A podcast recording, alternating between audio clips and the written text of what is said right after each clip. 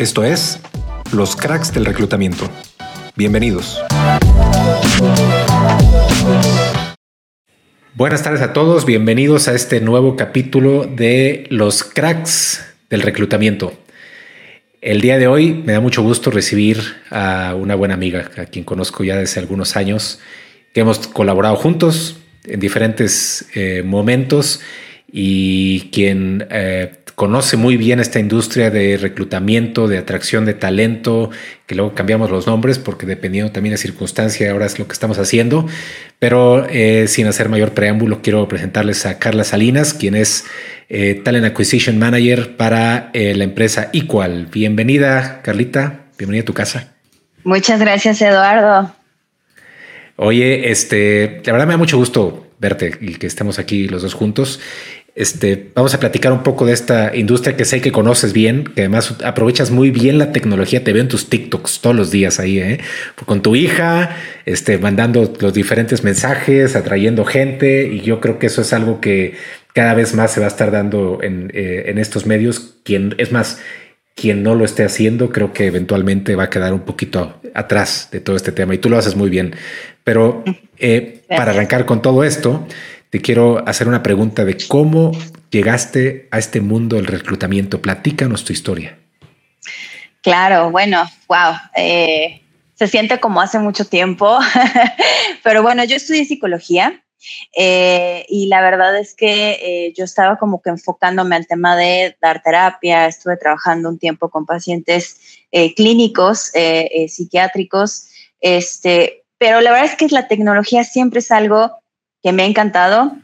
Yo hacía ahí mis pininos con páginas eh, eh, en HTML, un poquito de JavaScript. Este, siempre me ha gustado la tecnología como tal. Entonces, a mitad de la carrera se dio la oportunidad de poder colaborar con un grupo de cuatro ingenieros que acababan de este, eh, decidir, digamos que era como que la cuna de los startups, así de ya no más trabajar para otras personas, pongamos nosotros una empresa que brinde servicios de programación en Java, este, y me contrataron para poder ayudar con el tema de recursos humanos y también contratar personas. Entonces, estuvo muy interesante porque pues yo psicóloga y además yo les dije que yo era programadora y ya después me contaron todas las burlas que hicieron alrededor de mí. Este, pero bueno, el chiste es que eh, fue muy interesante porque eh, pues cuando sales de la carrera llegas con la idea como de, ay, la clásica entrevista que es primero saluda, buenas tardes, luego la curva. Y en tecnologías de la información es otra cosa por completo. Afortunadamente me invitaban a tener las entrevistas técnicas. Yo escuchaba, yo escuchaba bases de datos, escuchaba código y yo así de no entiendo nada. Este, pero poco a poco empezó a llamar más mi atención. Eh, tengo yo podría decir que el 80% de mis amistades son ingenieros, entonces, e ingenieras, entonces me, me, invitaban así de, mira, lee mi código, ayúdame con esto. Y yo así, ah, ¿qué tengo que buscar? Un punto y coma. Y yo, ok, este, o dónde falta, ¿no? Entonces, la verdad es que poco a poco me metí y decidí dejar de lado la parte clínica. Es algo que me apasiona, pero híjole, tecnologías de la información es a lo que me he dedicado a reclutar, eh, a organizar y es mi pasión. Oye, súper interesante. Y entonces, al, a ti gustarte la tecnología, siendo psicóloga, haciendo reclutamiento, eh, quiero pensar que obviamente te gusta interactuar con la gente, porque yo creo que un reclutador tiene que tener ese carisma, ¿no? De estar hablando con candidatos todos los días, todo el día, eh, que, es, una labor estresante. Al final, hoy, hoy, hoy le llamamos el, famoso burnout, ¿no? Este, pero que yo creo que ese burnout en el reclutamiento existe ya hace bastante tiempo. Pero para eso, tú, tú sigues aprovechando la tecnología. Entonces, ¿cómo tú has visto que ha evolucionado desde que tú arrancaste, desde tus pininos en el reclutamiento? Que ha evolucionado tanto las técnicas de cómo atraer o encontrar el talento, que además hoy ha cambiado la forma de reclutar, muy, ya es muy diferente hace incluso cinco años, ni siquiera me voy tan atrás. y, la tecnología, ¿cómo la has aprovechado? Ya, ya te decía yo al principio tu TikTok, ¿no? Yo sé que es un mecanismo, pero ¿qué otros medios has, has visto que han, han evolucionado para ahora el talento y los candidatos realmente quieran participar en un proceso? Claro. Híjole, pues a mí sí me tocó eh, los pain points, o sea, el empezar desde llegar a una empresa y romperles el esquema de no, o sea, si publico mi vacante en un periódico, eso no va a funcionar, ¿no? Este, yo recuerdo que eh, eh, cuando empezaba, antes de que existiera LinkedIn, empezabas a hacer reclutamiento. A mí me tocó todavía hacer reclutamiento en MySpace, High Five, eh, Flickr, ¿no? Cosas así que de repente era como que, ¿por qué está publicando sus vacantes en este lugar que es para, para otras cosas, ¿no?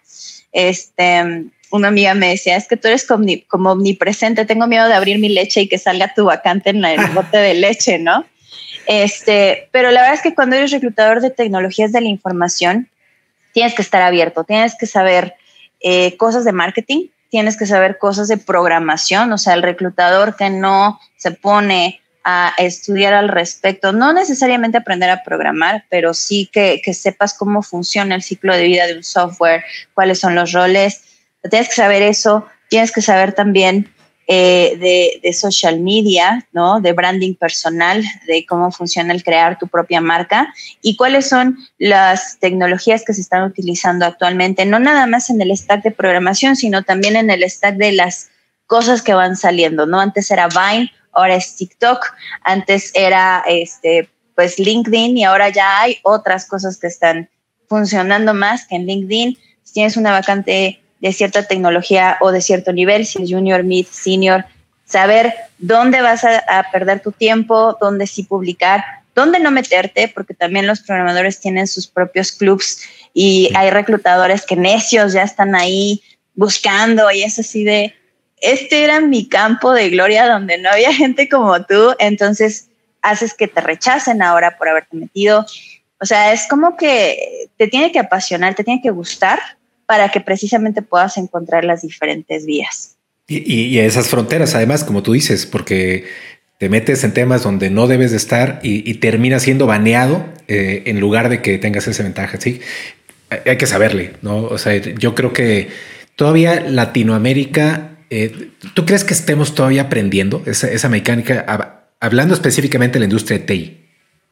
Definitivamente. Eh, aunque estamos en el mismo continente y aunque la tecnología pues es un tema global, porque casi casi el que programa Python ahora sí que programa Python aquí en China, ¿no? Real, pero definitivamente hay un gap.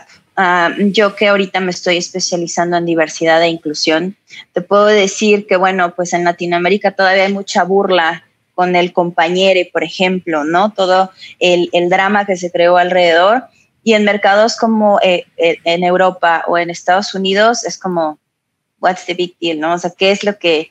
No entiendo la broma o la molestia. ¿Por qué? Porque ya están en otra cosa. En temas de tecnología también, desafortunadamente, hay un gap tanto eh, en el tema de salarios como en el tema de lo que sabe hacer la gente. ¿Por qué? Porque muchos de los proyectos que se tienen de Estados Unidos y gente que aquí en México o en Latinoamérica te dice, no, es que yo tengo cinco años programando, no sé, en Python y haciendo data analytics, sí, pero esos años que has trabajado, has trabajado en soporte con clientes de Estados Unidos. Entonces, la exposición que has tenido a la tecnología como tal, cuando yo te mando entrevista con Estados Unidos, te van a calificar como junior. Y a veces eso les impacta en su ego y lo entiendo perfectamente porque lleva cinco años sin poder avanzar, ¿no? Entonces, eh, ahorita yo creo que el tema de pandemia, digo, aunque ha sido un tema muy desafortunado a nivel global y a nivel de salud para todos, creo que es, ha sido un puente también para actualizarse, para poder tener mayor acceso a empleos donde puedas estar 100% de remoto, donde puedas estar trabajando con tecnologías más nuevas o con las mismas, pero en la línea primaria. De acuerdo, de acuerdo. Déjame, te, voy a cambiar un poquito el, tema.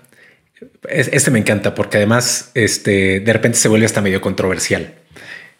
El, currículum vitae como documento, como el documento que, que hoy seguimos teniendo en todas las empresas cuando un candidato quiere aplicar eh, que ya, de alguna manera se ha ido medio reemplazando por el LinkedIn, por el perfil de LinkedIn, ¿no? Pero, pero todavía, todavía y, hablo particularmente de Latinoamérica, este, y bueno, aunque creo que es a nivel mundial el tema, pero seguimos usando ese documento como la puerta de entrada para poder aplicar, siendo que es algo que existe, yo no sé si tú sabías, y esto se lo comparto a todos mis invitados, pero existe hace 600 años el, currículum. Entonces, y, hoy, 2022, seguimos utilizando el mismo mecanismo. ¿Tú, ¿Tú lo ves todavía vigente como tal para poder eh, presumir la, la experiencia del candidato hacia una empresa? ¿Tú ves que vaya a cambiar en el futuro cercano, que, algo más lo vaya a reemplazar? Y si es así, ¿qué, qué tú qué visualizas que pueda estar pasando para, para, eh, para, que reemplace el CV si, si consideras que ese es el caso? Yo creo que se trata de reemplazar, pero bueno, si es un documento que ha llevado ya tanto tiempo y que no ha podido ser reemplazado, es, en mi opinión, porque no necesita ser reemplazado. Al contrario, sigue siendo como que el punto de partida, es como que la foto primaria con la que el reclutador eh, puede identificar si una persona tiene al menos los conocimientos que se están solicitando en la descripción de puesto. Que sí, tiene que evolucionar. Es como si ahorita dices, no, no, ya, ya no hay que entrevistar a la gente, vamos a aplicar puros algoritmos. Sí, pero estamos en beta, ¿no? O sea, todavía hay cosas que se tienen que perfeccionar, todavía hay cosas que se tienen que arreglar. Entonces, en ese inter yo creo que la versión del currículum vitae de ocho páginas, ¿no? Por ejemplo, tuvimos una evolución de, no, ya no, ahora sí es mayor a una hoja, ya estás outdated, ¿no? Ya no funciona.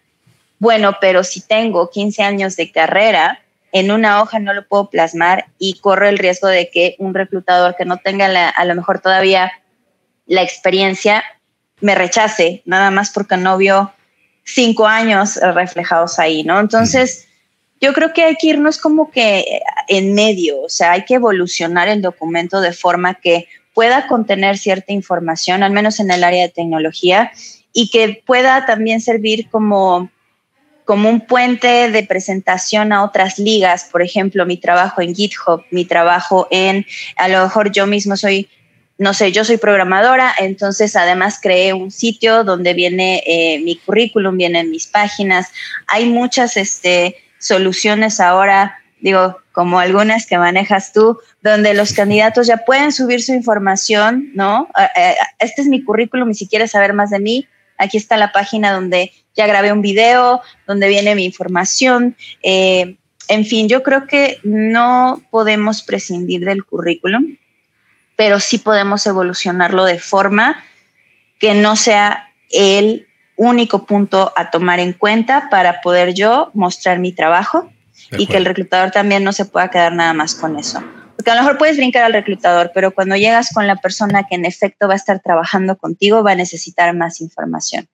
Entonces, creo que ahora ya las cosas tienen que manejarse de manera integral, no nada más el currículum, definitivamente. y, nunca perder la parte humana, ¿no? Yo creo que eso es bien importante. Este, no podemos considerar que por un documento o cualquier otro medio que nos da información de un candidato, por eso podemos dejar esta interacción que es indispensable cuando hablamos de una selección de personal. Entonces, eh, consigo contigo, yo creo que tenemos que ir evolucionando eh, a través de la tecnología, que seguramente es el medio por el cual vamos a estar haciendo esto mucho más eficiente, pero nunca perdiendo el, contacto humano. Creo que eso nada lo va a reemplazar y mucho menos la tecnología. ¿no?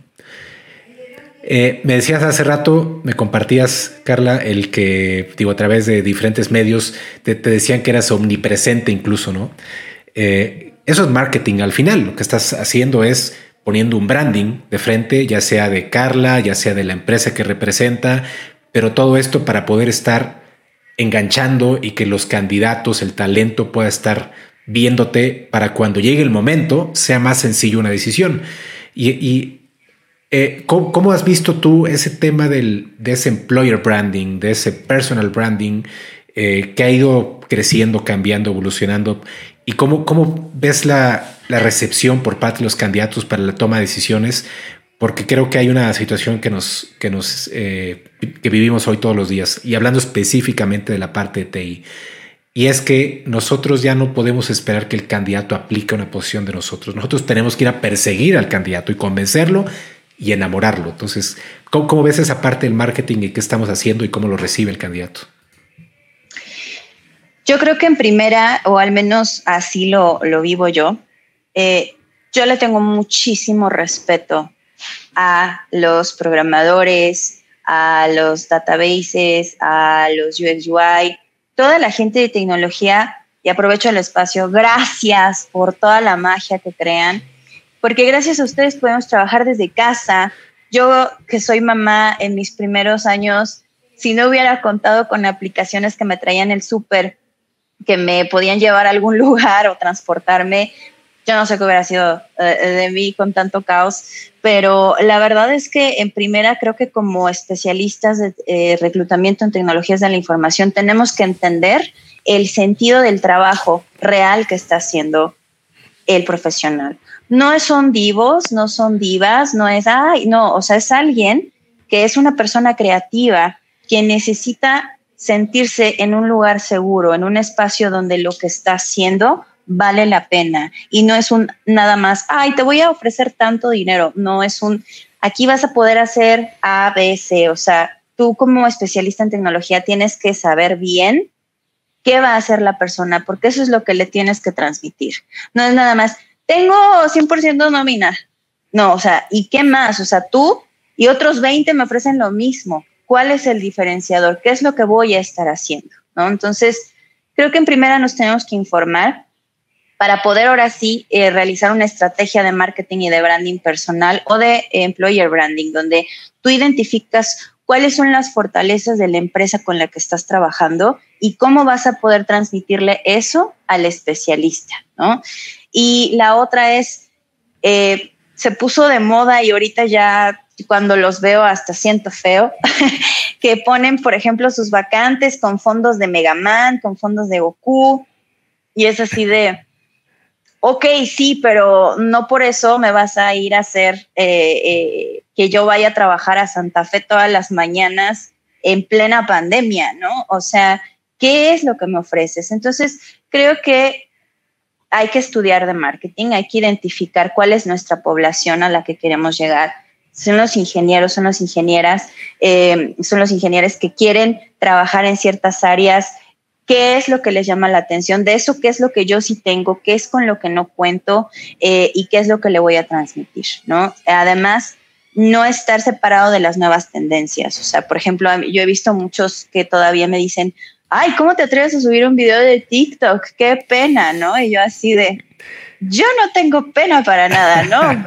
pena me da que tú no puedas cubrir tus vacantes porque te cierras a que, no, nada más que me manden el CV y, ay, no me contestó, es muy diva la persona, o ah, es que la vacante está muy difícil, ya vi muchos y no llega nada.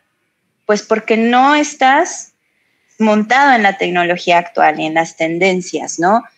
¿Qué es lo nuevo en LinkedIn? Ya te aventaste cursos nuevos, ya te aventaste también todas estas nuevas herramientas que existen para que tú puedas conseguir más informes, más currículums, más correos, por ejemplo, eh, en qué comunidades de tecnología estás, ¿no? O sea, creo que definitivamente el cerrarse ya nada más a público la vacante y a ver qué me llega, eso ya no funciona. Incluso si eres una empresa grande, donde publicar una vacante y te llegan 30 personas, bueno, de esas 30 tal vez uno medio cumple tu perfil. Lo demás no va a funcionar, la gente se decepciona porque no tiene una respuesta de la empresa y tu marca como empresa también va cayendo. Entonces, definitivamente es algo que no nos podemos tomar a la ligera.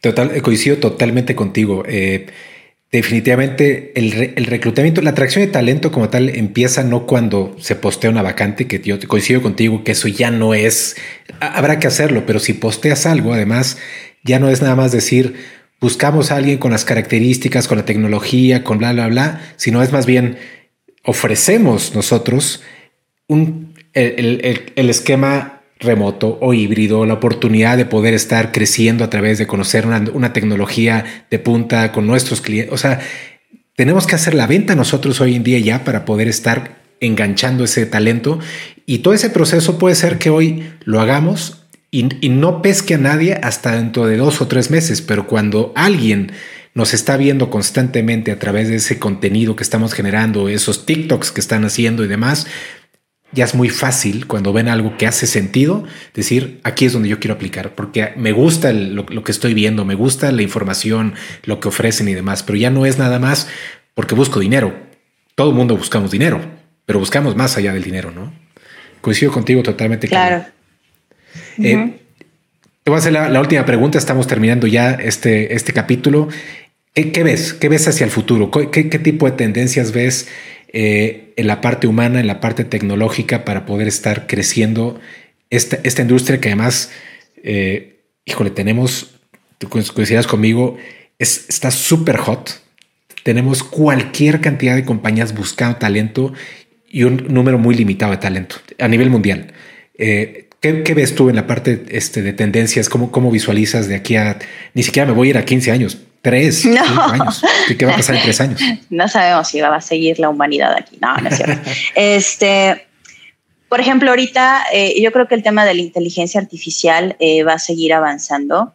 Ahorita hay mucha desinformación. De repente yo veo artículos donde dicen, ay, es que esta inteligencia artificial resulta que es racista y que estuvo descalificando mujeres. Bueno, ahora sí que la noticia es que crees que esa inteligencia artificial está alimentada y entrenada durante cierto tiempo con los seres humanos. Entonces, lo que estamos viendo en, resultados de cómo actúa la inteligencia artificial es el reflejo del el verdadero eh, ser humano, ¿no? Entonces, ¿qué es lo que veo? Que eso se va a tener que ir modificando eh, y que en efecto, como reclutadores, vamos a poder tener mayores herramientas eh, tenemos que prepararnos precisamente en cómo manejar esas herramientas o cómo hacer una interpretación de esas herramientas. A lo mejor ya no vas a estar al 100% entrevistando, a lo mejor ya no vas a estar haciendo filtrados porque se van a ir perfeccionando esas herramientas que filtran a los candidatos. Ahorita todavía están muy verdes, pero eh, se va a ir perfeccionando y creo que la fuerza que va a tener o el rol del reclutador en el futuro es que puedas interpretar esas herramientas, que puedas tener un conocimiento de cómo está creciendo el mundo de tecnología y cómo está evolucionando. Desde hoy tienes que saber de todo, criptomonedas, eh, inteligencia artificial, blockchain, todos esos nombres que de repente suenan como que, ay, sí me lo han pedido. Bueno, ¿y tú qué sabes al respecto? ¿Ya compraste criptomonedas?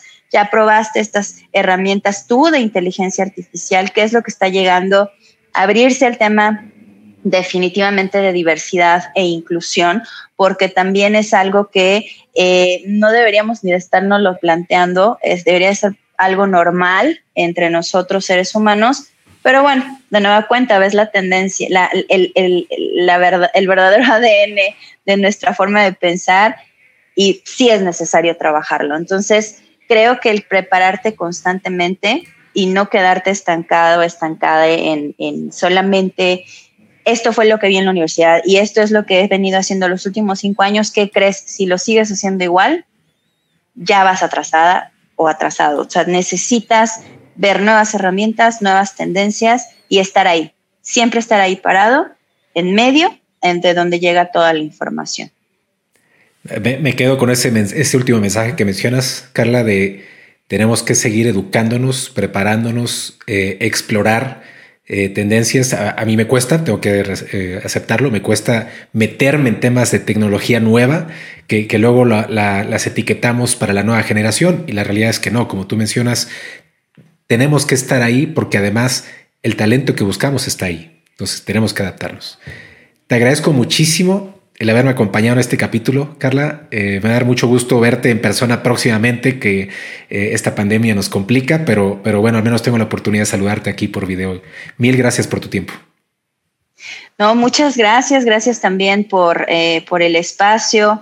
Este, em, digo, ahorita la verdad es que se vienen cosas muy padres en tecnología y es un placer poder estar ahí. Entonces, ojalá y la gente que nos está viendo nos acompañe.